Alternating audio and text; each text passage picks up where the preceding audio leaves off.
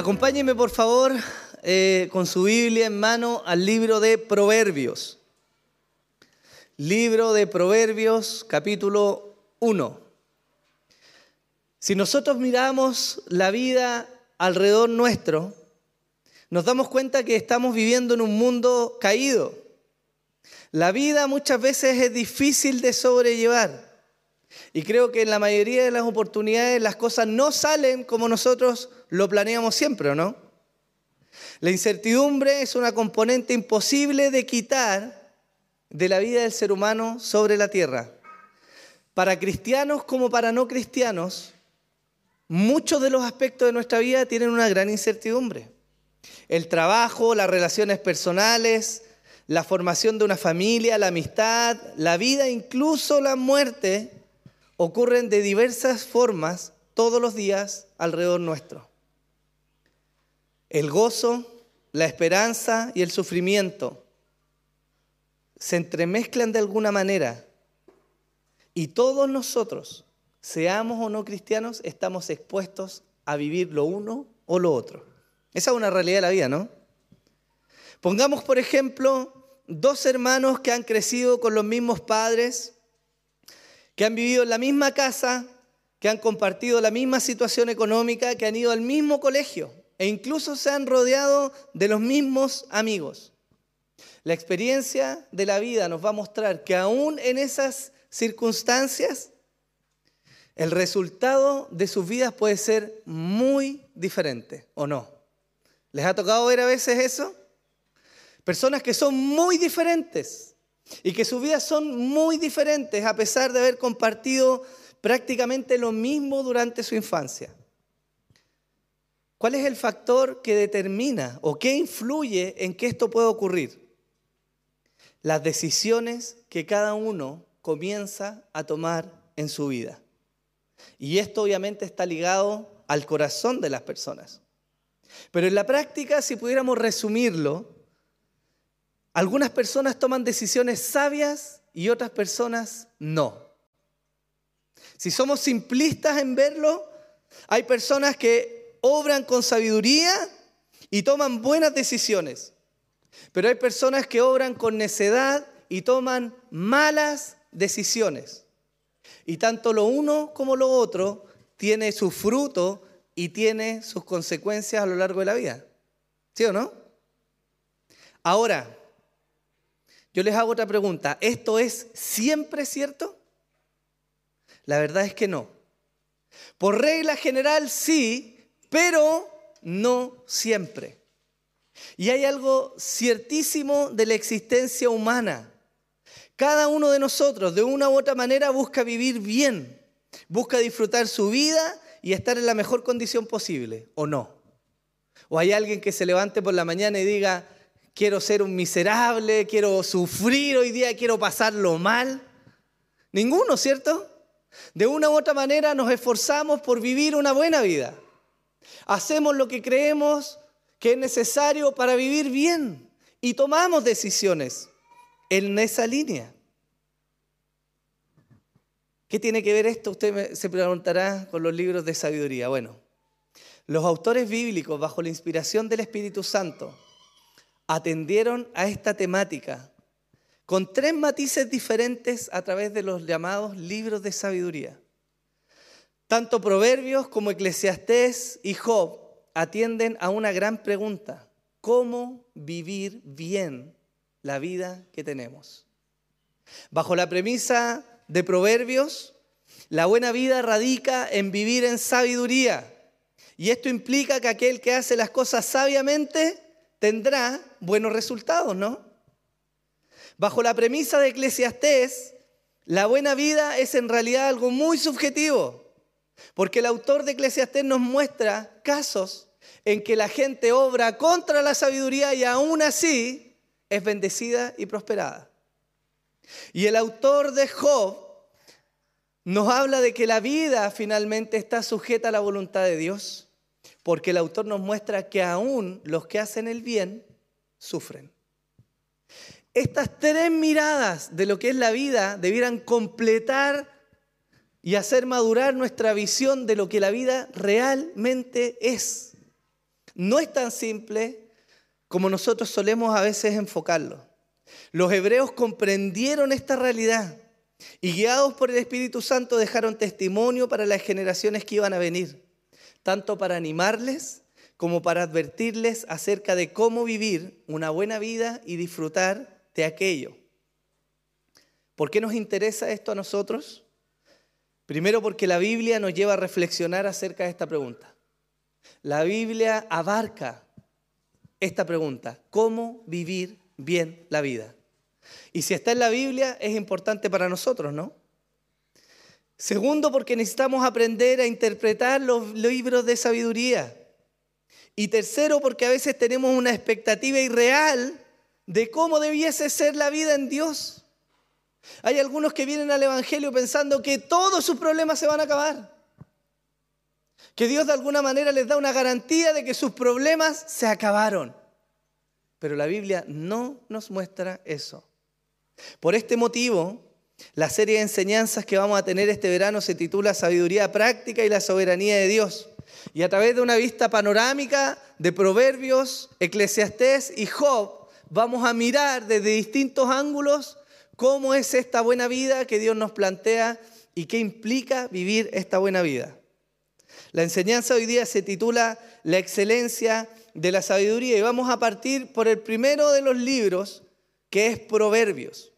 Ahora, si hemos de partir hablando de proverbios, tenemos que hacer un pequeño resumen de los aspectos relevantes del libro para poder entenderlo. En cuanto a la autoría, el mismo Salomón lo declara en el versículo 1 del capítulo 1. Salomón es el autor principal del libro de Proverbios. El versículo 1 dice así, los proverbios de Salomón, hijo de David, rey de Israel. Entonces, ¿quién escribió mayoritariamente proverbios? ¿Quién? Salomón, muy bien, excelente. ¿En qué fecha se escribió el libro de proverbios? La verdad es que no hay información clara respecto a la fecha de escritura del libro de proverbios.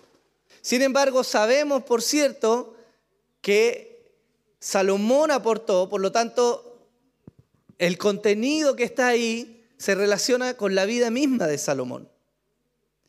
Y hay ah, dos, cosas que considerar en esto. Primero, que los proverbios en su gran mayoría están compilados de las obras de Salomón. Y de esto hay testimonio en la escritura. Primera de Reyes capítulo 4, versículos 29 al 34, dice así. Dios dio a Salomón sabiduría, gran discernimiento y amplitud de corazón como la arena que está a la orilla del mar. Y la sabiduría de Salomón sobrepasó la sabiduría de todos los hijos del oriente y toda la sabiduría de Egipto, porque era más sabio que todos los hombres, más que Etán, Esraíta, Emán, Calcol y Darda, hijos de Maol. Y su fama fue conocida por todas las naciones de alrededor.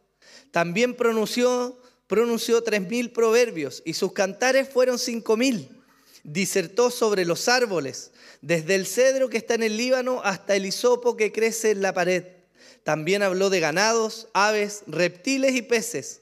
Y venían de todos los pueblos para oír la sabiduría de Salomón de parte de todos los reyes de la tierra que habían oído de su sabiduría.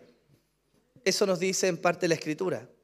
Pero también nos dice que Salomón aunque fue el mayor escritor de proverbios, no fue el único. Y es probable, según la evidencia bíblica, que los proverbios se hayan compilado, es decir, se hayan reunido y puesto en una sola obra en un tiempo posterior a la vida de Salomón. Algunos autores dicen que estos se escribieron entre el 971 y el 686 antes de Cristo. Respecto al estilo literario, el libro de Proverbios es primeramente un libro poético y a lo largo del, mismo se ocupan una infinidad de figuras literarias. Hay poemas, parábolas, hay paralelismos, hay personificaciones, hay metonimia y hay otra serie de figuras literarias. Y esto es importante, porque considerar esto es necesario para poder interpretar y aplicar el libro de Proverbios. ¿Cuál es el propósito de Proverbios? El propósito es el de mostrar el contraste entre la sabiduría y la necedad. Proverbios es un llamado a buscar y amar la sabiduría, la cual tiene su raíz en el temor del Señor. El mismo Salomón declara en los versículos que siguen, en el primer capítulo, para qué está él escribiendo Proverbios. Desde el versículo 2 del capítulo 1 dice así, para aprender sabiduría e instrucción, para discernir dichos profundos, para recibir instrucción en sabia conducta, justicia, juicio y equidad, para dar a los simples prudencia y a los jóvenes conocimiento y discreción. El sabio oirá y crecerá en conocimiento, y el inteligente adquirirá habilidad para entender proverbio y metáfora, las palabras de los sabios y sus enigmas. ¿De qué nos habla Proverbios? Proverbios es maravilloso porque aborda prácticamente todas las áreas de la vida del ser humano. Proverbios nos habla de la vida en general, de la crianza, del matrimonio, nos habla de discursos, del dinero, del sexo, del trabajo y la pereza, de los modales y una serie de otras cosas. Por lo tanto, es muy, muy, muy práctico para la vida del ser humano. Usted está vivo, ¿no? Entonces usted necesita proverbios. En cuanto a la estructura, básicamente hay cuatro divisiones. El prólogo, un llamado a la sabiduría en general, cómo luce la vida de sabiduría y el epílogo, que es la oración final con la cual Salomón y los autores que vinieron concluyen de qué se trata la sabiduría. ¿Cómo se lee Proverbios en la Biblia? Hay algún, un dato muy curioso, porque Proverbios en la concepción hebrea ocupa un lugar especial en la Biblia hebrea. La Biblia hebrea no tiene el mismo orden de la Biblia que nosotros tenemos. En la Biblia hebrea viene primero la Torá, que es la ley, después vienen los profetas y después vienen los escritos. Y fíjense qué curioso, porque tanto la ley como los profetas abordan lo que Dios mandó al pueblo y la historia del pueblo de Israel. Mayoritariamente la fidelidad de Dios y el fracaso de este pueblo en obedecer aquello que Dios le había mandado. Y justo después de esa sección vienen los proverbios, como una muestra de los hebreos, para mostrar cómo lucía la vida en sabiduría que sus antepasados no fueron capaces de obedecer. Esa es la estructura que tenían los hebreos. Ahora, aunque para nosotros no tiene exactamente la misma concepción, porque ninguno de nosotros, creo yo, por lo menos que yo lo sepa, no somos descendientes directos de israelitas, ¿o sí? Quizás alguien tendrá algún primo, tío, abuelo lejano, pero somos chilenos, hermano, en su mayoría. Y nuestra ascendencia es otra. Y aunque Proverbios no trata directamente con los temas relacionados como la redención, este libro tiene un lugar fundamental en el plan redentor de Dios. ¿Por qué? Porque los mismos proverbios y los principios que subyacen a cada uno de los proverbios que ahí salen nos están apuntando a la sabiduría. Y la sabiduría, queridos míos, no es sino un atributo de Dios. Es decir, es una forma, una particularidad de cómo Dios es. ¿Amén? ¿Está acá? Bien. Orientaciones hermenéuticas, es decir, de interpretación. Esto es relevante para entender y aplicar correctamente el libro de Proverbios. Primero, los proverbios no son garantías legales de Dios. Los proverbios son proverbios, no leyes. Eso quiere decir que no son promesas y no son garantías.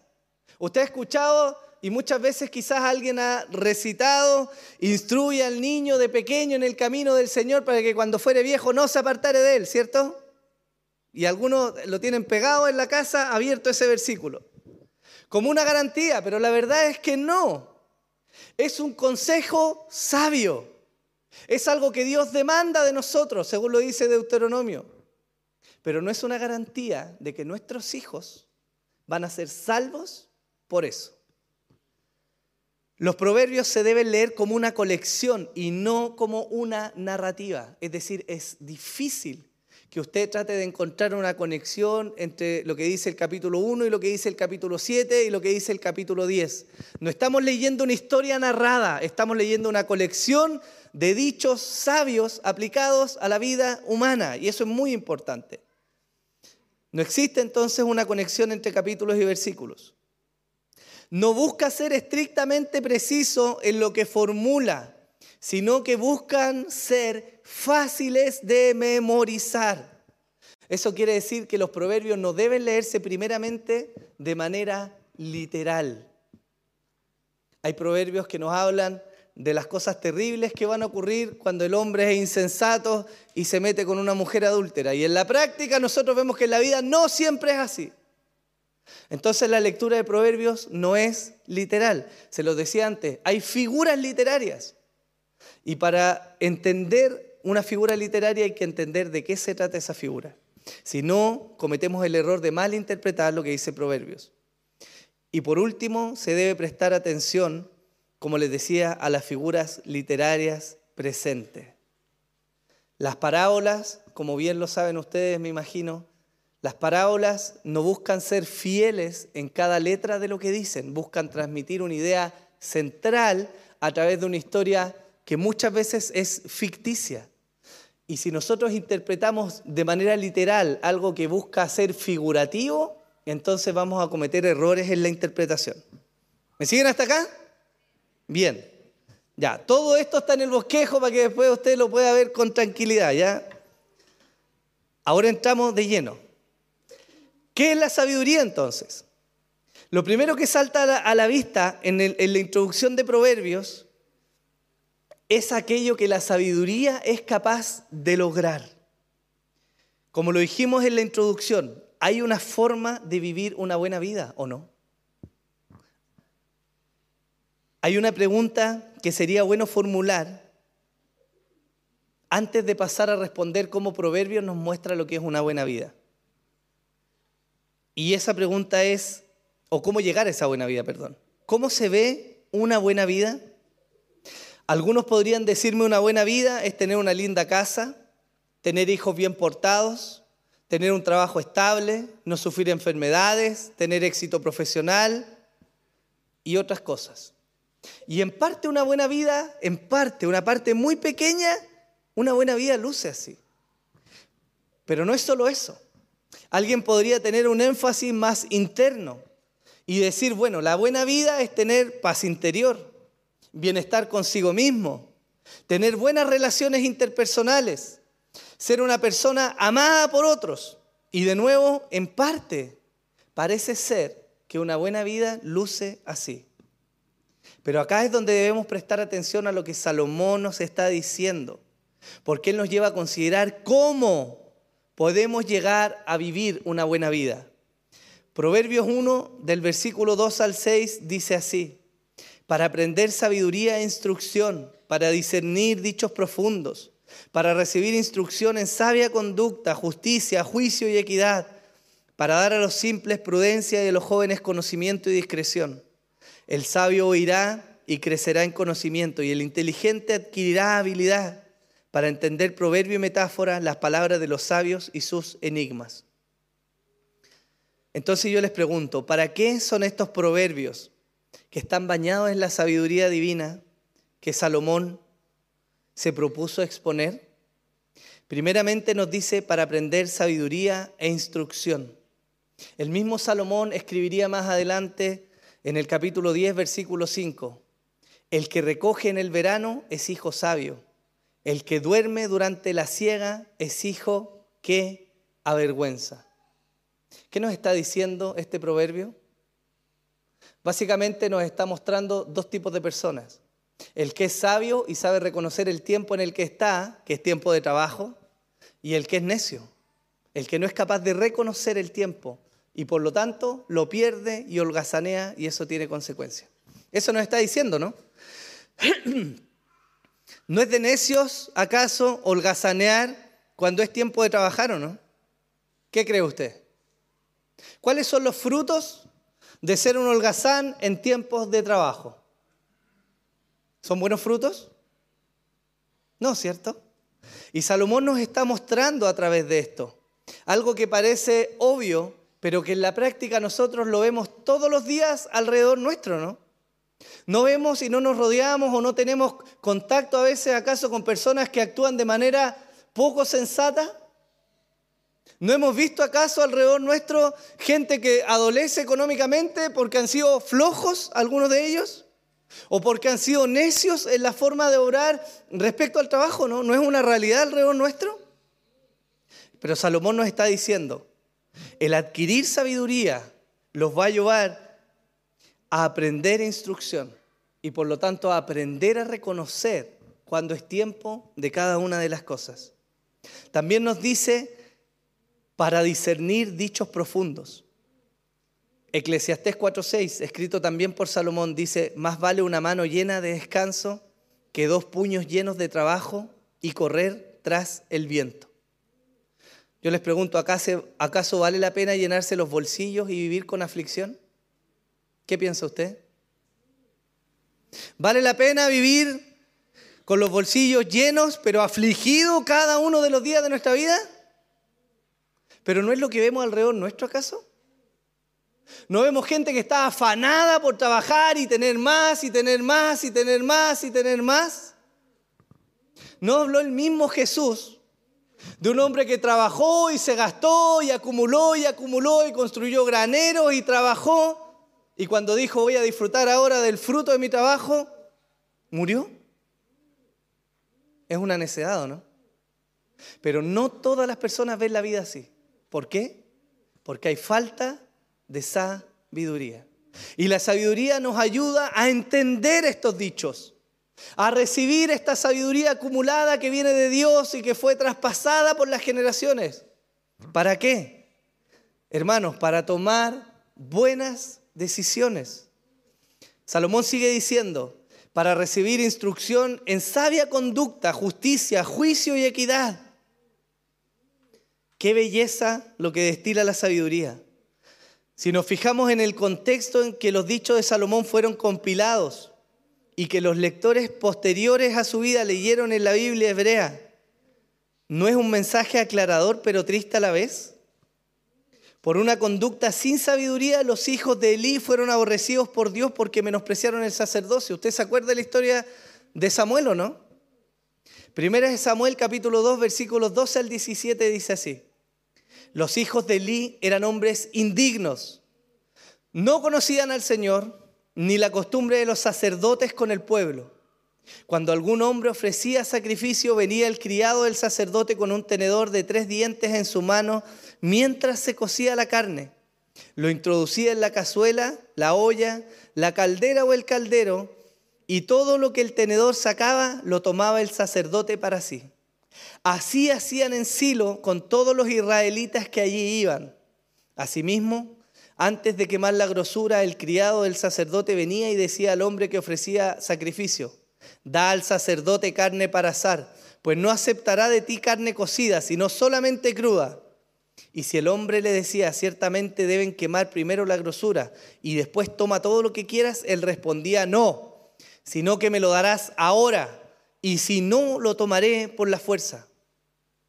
Versículo 17 dice, el pecado de los jóvenes era muy grande delante del Señor, porque los hombres menospreciaban la ofrenda del Señor.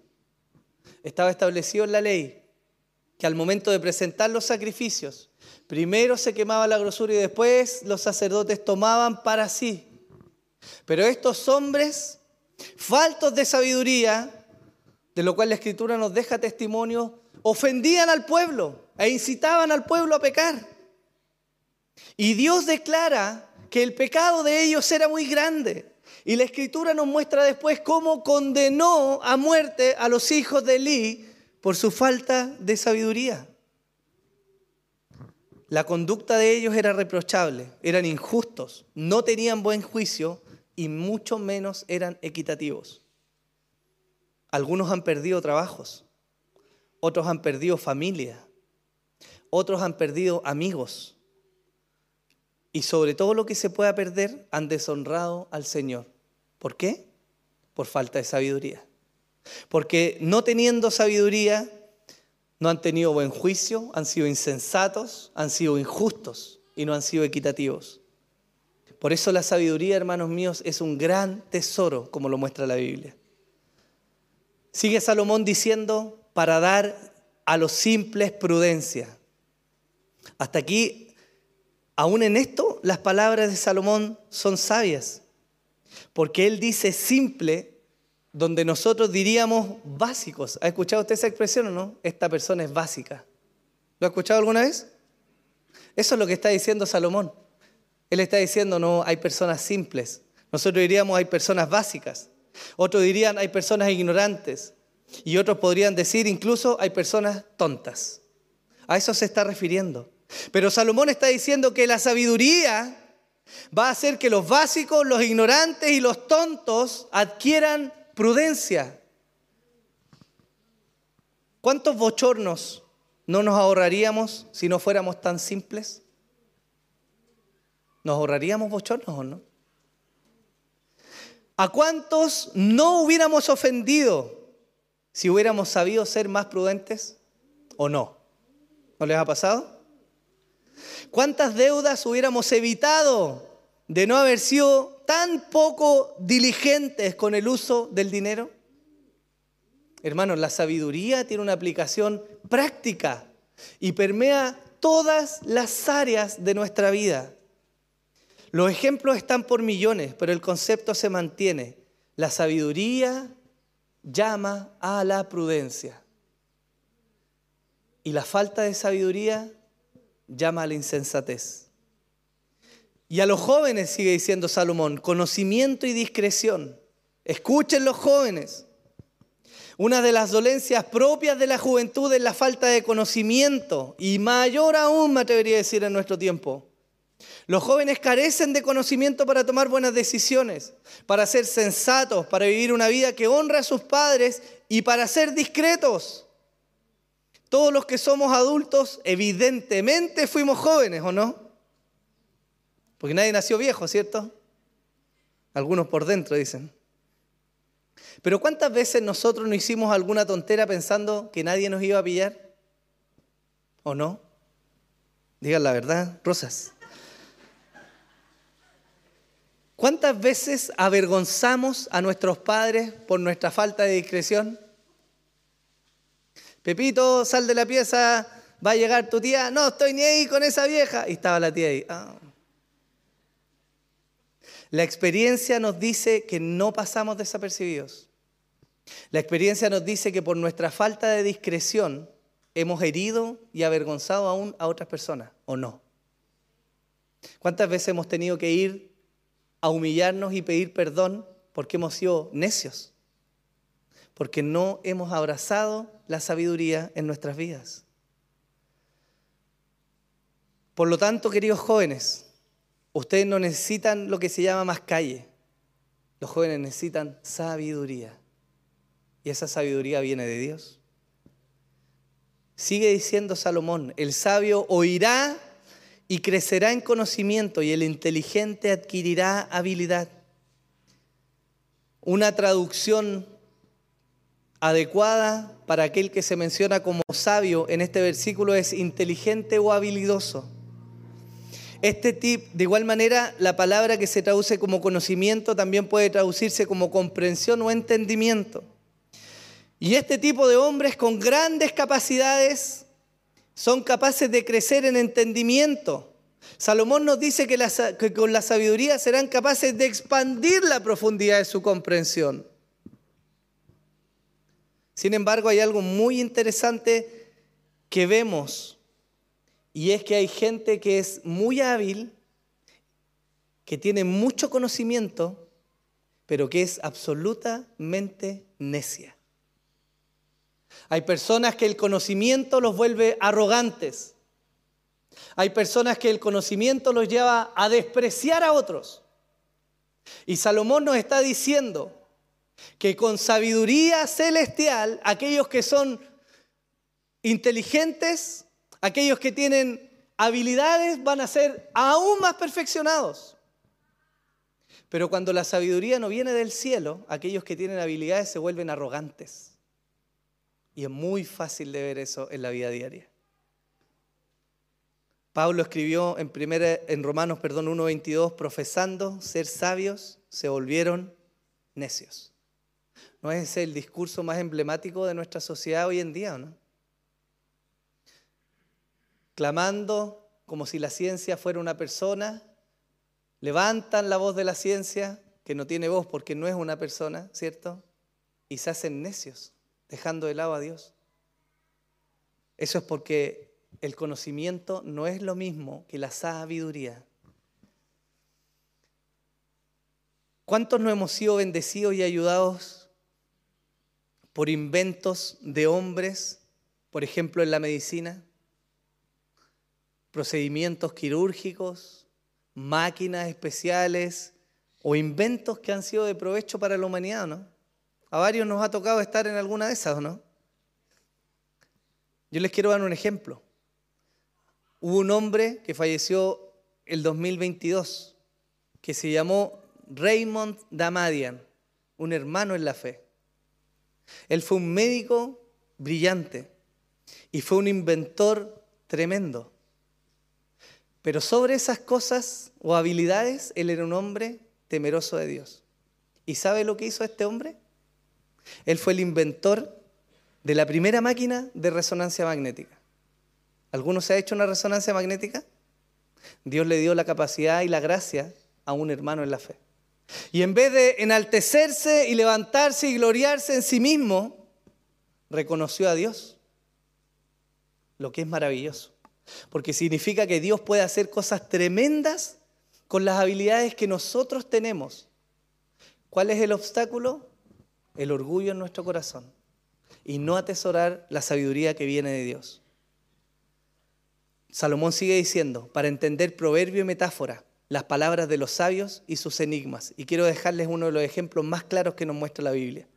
Primera de Reyes, capítulo 10, versículos 1 al 7.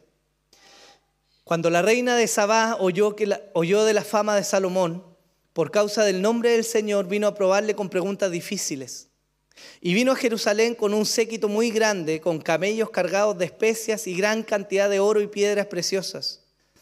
Cuando vino a Salomón, habló con él de todo lo que tenía en su corazón. Y Salomón contestó todas sus preguntas. No hubo nada tan oscuro que el rey no pudiera explicárselo. Cuando la reina de Sabá vio toda la sabiduría de Salomón, la casa que él había edificado, los manjares de su mesa y las habitaciones de sus siervos, el porte de sus ministros y sus vestiduras, sus coperos y la escalinata por la cual él subía, la escalinata por la cual él subía a la casa del Señor. Se quedó asombrada. Entonces dijo al rey, era verdad lo que había oído en mi tierra acerca de tus palabras y de tu sabiduría.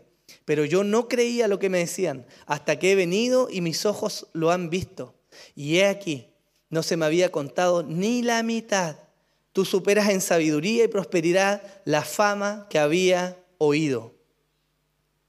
Claro o no? Para entender proverbio y metáfora, las palabras de los sabios y sus enigmas. Y Salomón aplicó la sabiduría. Y no hubo pregunta, por difícil que fuera, que no pudiera responderle a esta reina que venía de un lugar tan lejano. ¿Cuánto más no hará la sabiduría en su pueblo hoy en día? ¿Cuánto consejo del cielo no podríamos entregar a nuestros hijos, a nuestros amigos, a aquellos que no conocen al Señor? Si nos fijamos bien, hermanos, la sabiduría que postula Salomón nos ayuda en la vida práctica, nos ayuda a tener realmente una buena vida. Por eso es tan importante el libro de Proverbios y es tan importante los libros de sabiduría. Ahora, Salomón también nos deja un fundamento que es, trascendental y que marca la diferencia entre la sabiduría mundana y la sabiduría que viene de Dios. En el versículo 7 del capítulo 1, él dice, el temor del Señor es el principio de la sabiduría. Los necios desprecian la sabiduría y la instrucción.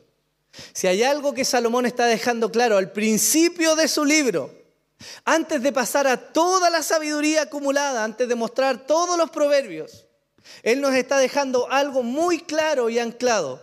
No hay sabiduría si no hay primero temor del Señor. Es imposible que alguien ostente la sabiduría celestial si no tiene temor de Dios en su corazón. Es imposible. Esa persona puede tener conocimiento, puede tener título, puede tener capacidades. Pero si no teme al Señor, entonces su sabiduría no viene de lo alto. Amén. Es como si Salomón estuviera diciendo, si quieres ser sabio, comienza primero por temer al Señor. Ahora, quiero hacer acá dos aclaraciones importantes. Primero, ¿a qué se refiere esto del temor del Señor? ¿Significa terror, miedo irracional? ¿Qué significa? ¿Simplemente un, respeto? ¿Consideramos simplemente al flaco, como le dicen algunos? Quiero tomarme de las palabras de un autor un predicador anglicano de algunos siglos atrás, Charles Bridges. Él dice respecto a la definición, ¿pero qué es este temor al Señor? Es esa reverencia afectuosa por la cual el Hijo de Dios se inclina humilde y cuidadosamente, se inclina, perdón, humilde y cuidadosamente a la ley de su Padre. Su ira es tan amarga y su amor tan dulce, y de ello nace un ferviente deseo de complacerle. Y a causa del peligro de resultar imperfecto por su propia debilidad y tentaciones, un santo temor, un ávido cuidado y vigilancia para que no se peque contra Él. Eso es el temor del Señor. También se nos dice una comprensión adecuada de la sabiduría. Gordon Fee escribe, sabiduría es la capacidad de tomar decisiones piadosas en la vida. Una persona sabia no es una persona que ha sabido construir su imperio. Es una persona que sabe considerar a Dios en lo diario de su vida. Y el resultado entonces de una persona que es sabia es una persona que es piadosa. Usted sabe lo que es una persona piadosa, ¿cierto? Una persona piadosa es una persona que tiene el carácter de Cristo. Es una persona que refleja a Cristo. Es una persona que es bondadosa, buena, amable, que el fruto del Espíritu mora abundantemente en él. Otra definición dice, la sabiduría, por lo tanto, como lo define la Biblia, no tiene nada que ver con el cociente intelectual. No es conocimiento la sabiduría. No es una cuestión de ingenio o rapidez, ni de facilidad de expresarse, ni de la edad. Aunque la experiencia personal puede ser valiosa si se interpreta a la luz de la verdad revelada. Pero la sabiduría es una cuestión de orientación a Dios, de quien viene la capacidad de agradarle. Por lo tanto, usted va a identificar a un hombre sabio en que la dirección de su corazón va a estar inclinada hacia Dios. Eso es un hombre sabio. ¿Lo vemos más claro? La sabiduría que nos ayuda a vivir una mejor vida se fundamenta, se ancla, se sujeta y se alimenta de Dios mismo y vive en el temor de obedecerle y agradarle en todo. Esa es la sabiduría. La sabiduría entonces, hermanos, es práctica. La sabiduría no tiene que ver con los discursos solamente. La sabiduría tiene que ver con la forma en que nosotros vivimos. Por lo tanto, sabiduría no es hablar bien ni hablar bonito. Sabiduría es cómo criamos a nuestros hijos, es cómo nos comportamos en la vida de iglesia, es cómo me comporto con mis vecinos, cómo utilizo mi casa, cómo aplico mi dinero, cómo gasto mi tiempo, cómo gasto mi vida. Eso es sabiduría. Y quiero mostrarles algo más. La excelencia de la sabiduría. Quizás hasta acá nos estamos preguntando o quizás nos hemos dado cuenta de cuántas veces hemos sido faltos de sabiduría en nuestra vida, ¿no? ¿Cuántos problemas no nos hubiéramos ahorrado en el matrimonio de haber sido más sabios? ¿Sí o no? ¿Cuánto dolor y sufrimiento no nos ahorraríamos de tomar buenas decisiones? ¿Cuántos matrimonios han sufrido quiebres dolorosos a lo largo de los años por una falta sistemática de sabiduría? ¿Cuántos jóvenes han tomado malas decisiones respecto al noviazgo por falta de sabiduría? ¿o no? Pero hay algo excelente en la sabiduría, algo que debiera alentarnos, motivarnos, movernos a anhelar esta sabiduría que viene de lo alto. Y tenemos dos ejemplos maravillosos. Primero, Salomón.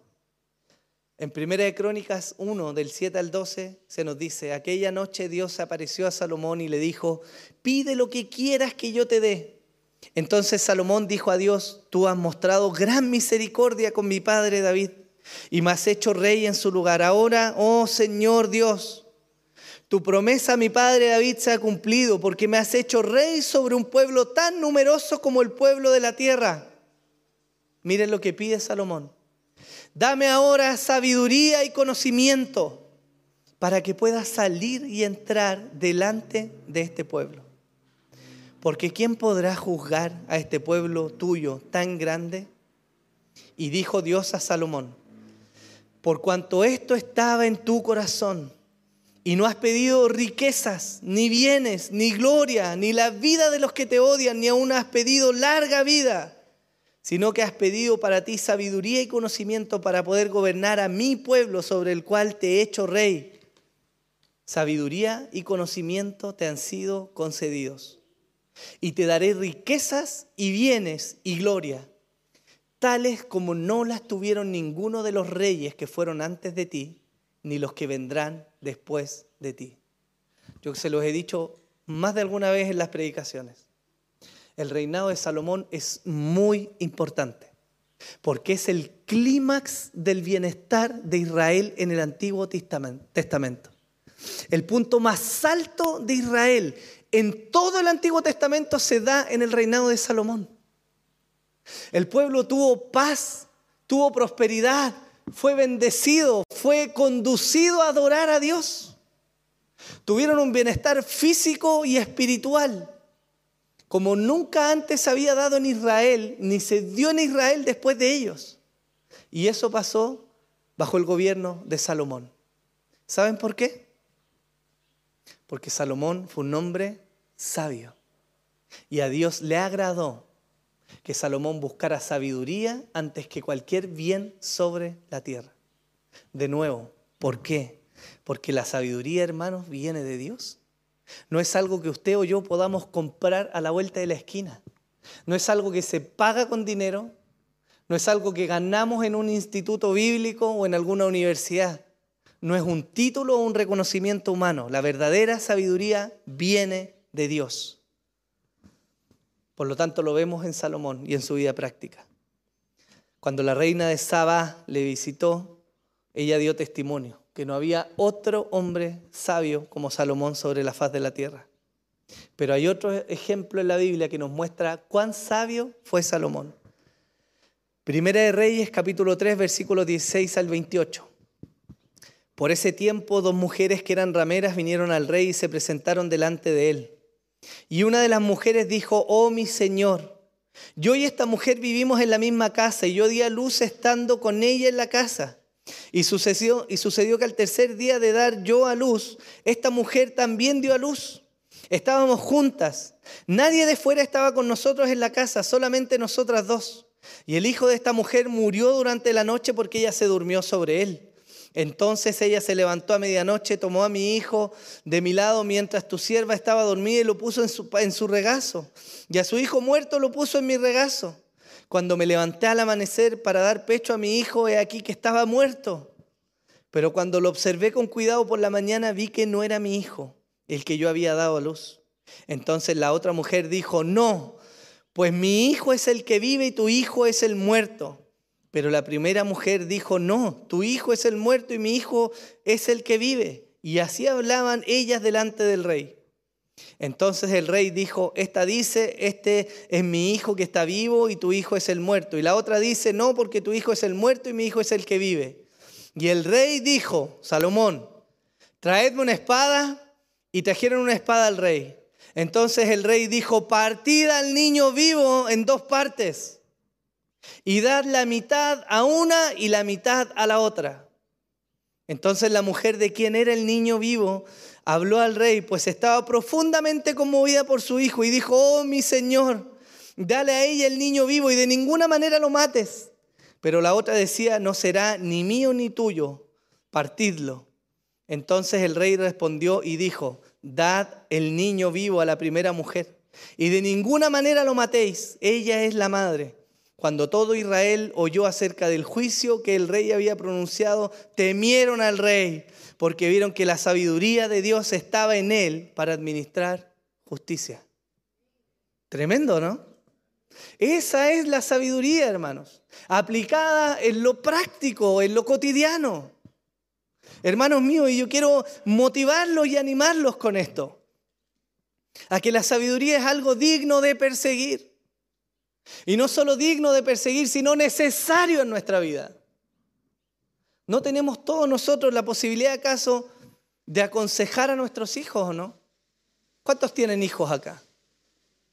Hermanos, ¿no necesitan ellos dirección? ¿No hay que enseñarles de sexualidad? ¿No hay que enseñarles de la amistad? ¿No hay que hacerlos reverentes? ¿No hay que hacerlos bien portados? ¿No queremos que les vaya bien en la vida? Si queremos que ellos disfruten una buena vida, es necesario entonces que haya sabiduría en nuestro consejo. Pero ese consejo sabio nace del temor del Señor. Hay algo tremendo en esto, porque vemos a Salomón y su gloria y su sabiduría, pero la escritura nos muestra algo más. Mateo 12 del 40 al 42. Porque como estuvo Jonás en el vientre del monstruo marino tres días y tres noches, así estará el Hijo del Hombre tres días y tres noches en el corazón de la tierra. Los hombres de Nínive se levantarán con esta generación en el juicio y la condenarán, porque ellos se arrepintieron con la predicación de Jonás y mirad, algo más grande que Jonás está aquí.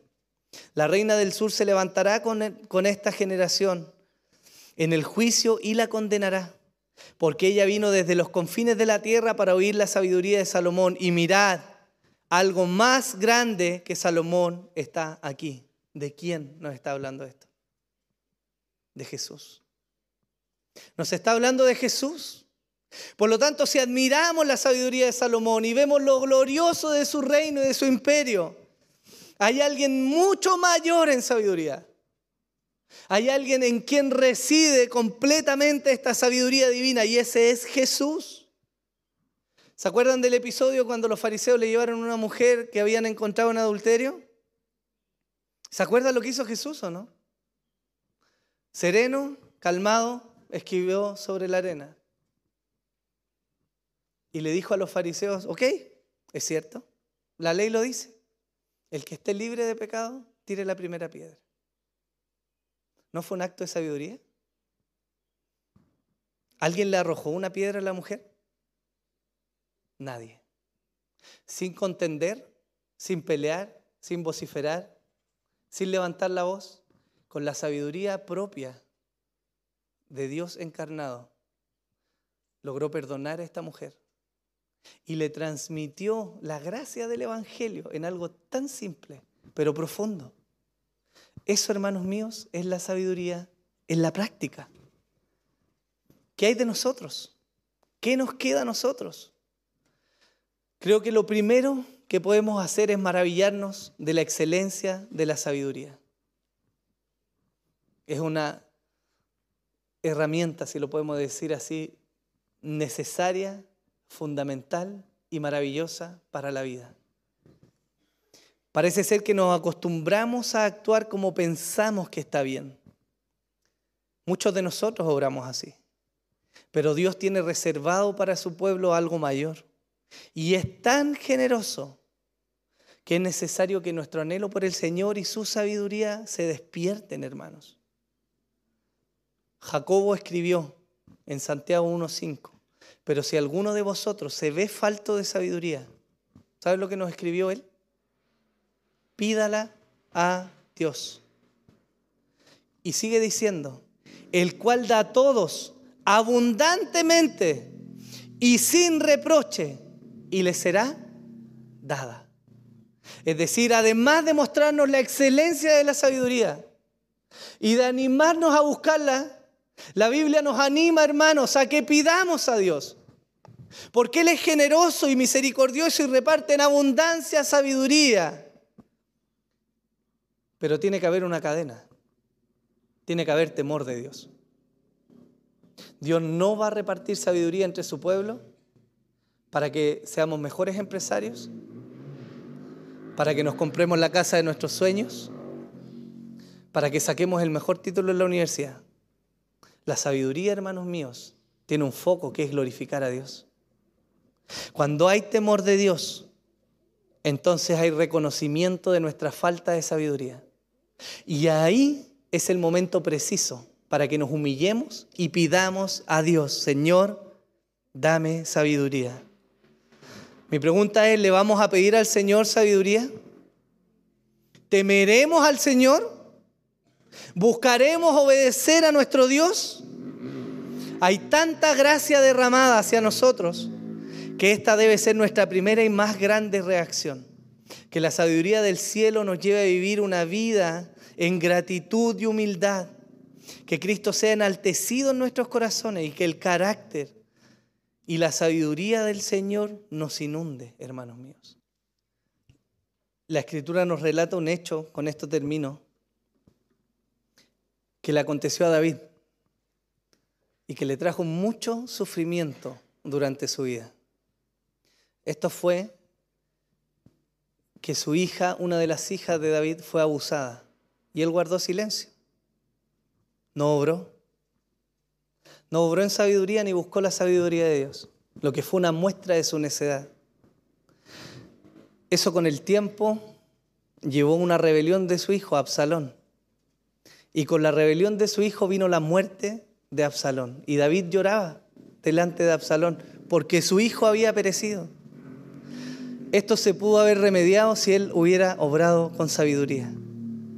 Pero en algún momento el corazón de David, a pesar de amar al Señor de manera sincera y honesta y de ser fiel hasta el resto de sus días, en algún momento su corazón se enalteció y dejó de pensar que le hacía falta el Señor. Hermanos, lo digo con temor del Señor porque todavía estoy criando. Pero creo que como padres lo que menos queremos es ver sufrir a nuestros hijos, ¿no? Es quizás uno de los dolores más grandes que podemos enfrentar en la vida. Y Dios nos está advirtiendo hoy día para que nos humillemos y busquemos la sabiduría del cielo. Porque de esa manera vamos a poder guiar bien. Pero no solo eso, sino que de esa manera también vamos a confiar profundamente en que Dios tiene cuidado de nuestra familia y de nuestros planes. Amén.